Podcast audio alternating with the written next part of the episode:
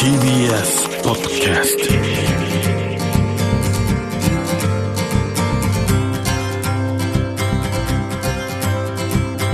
おはようございます。石川みのるです。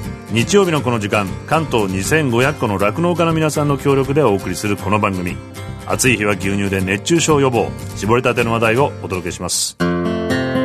石川みのる。Dairy Life はがきをいただいております。これは栃木県の和代さんです。いつもありがとうございます。石川さんおはようございます。酪農家を受け継いだ千鶴さんの放送を聞いてなんて素敵で素晴らしい方だろうと思いました。今までと全く違う職を選択したことはきっと千鶴さんの人生にはプラスだと確信します。助けてくれる人もたくさんいると思われます。豊かな人生を元気に過ごしてくださいということ。ありがとうございます。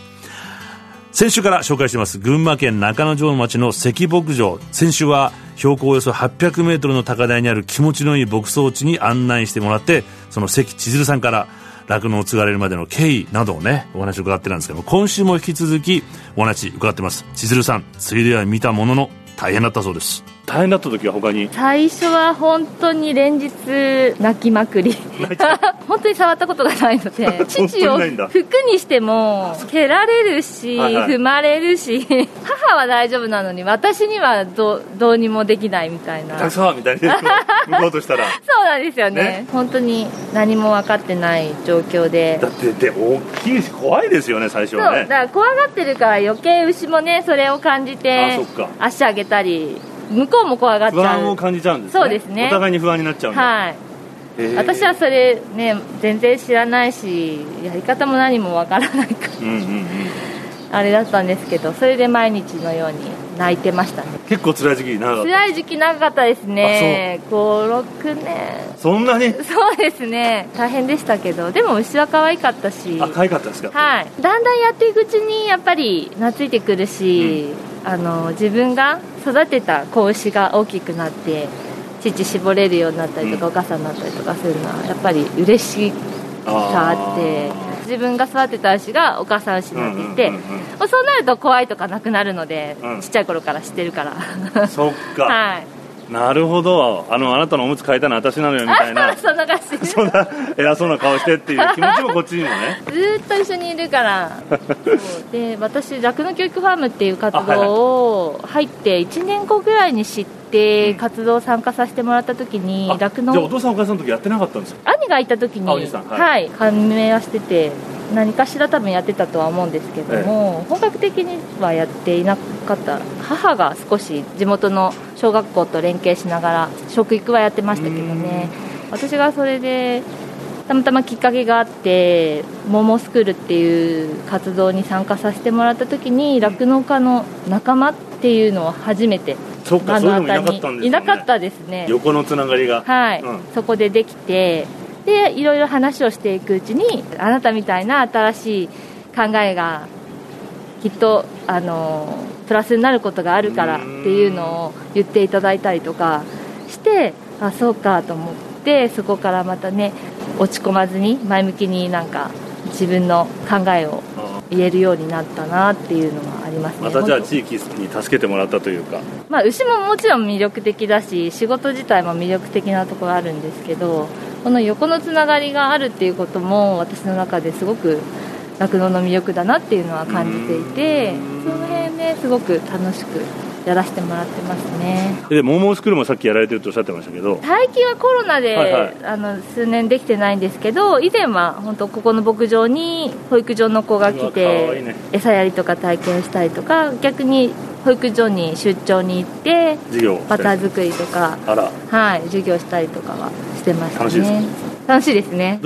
子供の無邪気な笑顔を酪農っていうか牛とか牛乳だけで広げられるっていうのすごいなと思って、うんうんうん、ここでただ生乳生産してるだけだとやっぱり消費者の目って届きづらい自分たちに見えなかったりするのでそれを子どもたちと接することで消費者の声というか彼らの牛乳に対する思いというかいっぱい飲んでるよとか 大好きとか言ってくれると、ね、わあ嬉しいと思って頑張って絞らなきゃなっていうふうには思いまますね。じゃあモモスクールっていうのはこっちがいろんなことを伝えて教えてるだけじゃなくて向こうからも教えてもらうことが結構そうむしろそっちの方が OK じゃないか自分のためにやってるような。石川稔。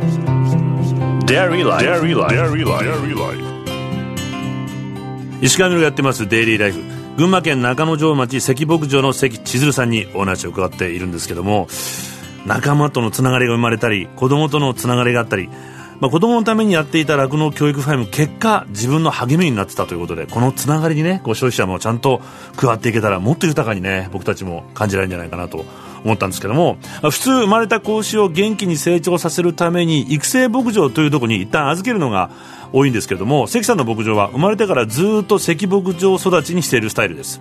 この後その子牛の育成牛の牛舎を見てそしてその後に絞った牛乳を出荷するための処理室を見せてもらい次に湿度40%台に抑えられている涼しい大人の牛の牛舎を見せてもらいました。ちょっと牧場見てもらってもいいですか？はいこっちが育成あ生まれてから大人になるまでの間、おお扇風機待ってる。もう見てますよガン見ガン見ですね。え大好きじゃないですか辻さんのことこれ。いやこれはお母さん見る目ですね。めちゃめちゃ可愛いですね。可愛いですね。なんか涼しいですねちょうど風流れるところにできてるんですね。そう上手にねできてますね。父がやったんですけど。カメラついてる2年くらい前に私が自分で取り付けました、えそうなんです ここはみんな本当にあれですね。生まれてもずっとお母さんの顔近くで。そうですね。本当のお母さんと、千鶴さんと 育ての親と。生みの親と生み の親と。うちの牧場で飼われた牛が一番幸せだって思えるように飼いたいなって当初から思ってて出荷する時とかもう行きたくないよって言ってると思って本当に泣けてくるんですけど。今でもやっぱ辛いですよね。辛いですね。やっぱり産業動物なのであのお肉になったりね死んでしまったりとかありますけども。でも愛情を持って注いでれば彼女たちも分かってくれるかなと思って。そう産業動物と向き合うこともうやっぱり会社員からこの職業になって慣れるまでに慣れてはいないんだけど時間がかかりましたね。どうその気持ちを整理しようかって。そこでやっぱりまあ関牧場で生まれてきた牛はここで生まれてきて幸せだったって思えるように帰ればいいんじゃないかって自分の中で思うようにしてそれでどうにかねなんか気持ちを整理するようにはしていますね。生きてるっていうのを実感する職業ではありますよね。生と死と向き合いながらやってるので。それを伺うとあの実は僕たちもその産業動物の恩恵でこの体ができてるわけじゃないですか。食べたり飲んだりして。でもそれを僕たちも実は感じてないといけないってことですね。そうしていただくとね。この子たちの命が報われる。うわあこれでみんな入るんだじゃそうですね、えーで6年前ぐらいに改装してん。頭数を減らしてここにバルあの処理室を作って。すごいなんか清潔な。牧場の顔だと思ってるんで、ね。処理室はね一番初めに収入者の人が入ってくれてその人たちも消費者だからー綺麗にしようねっていうのを。最初にこう表表舞台になるわけですもんねここ。そう、そうなんですよね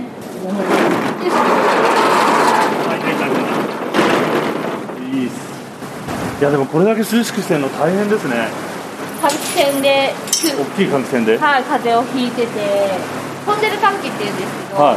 あだまさにそうなドーンと流れてる感じしますそうです。それをすると風が流れるんで湿気がいやないです。こもらないでうんうんうん。いられるので、あこれは快適ですね。そうですね。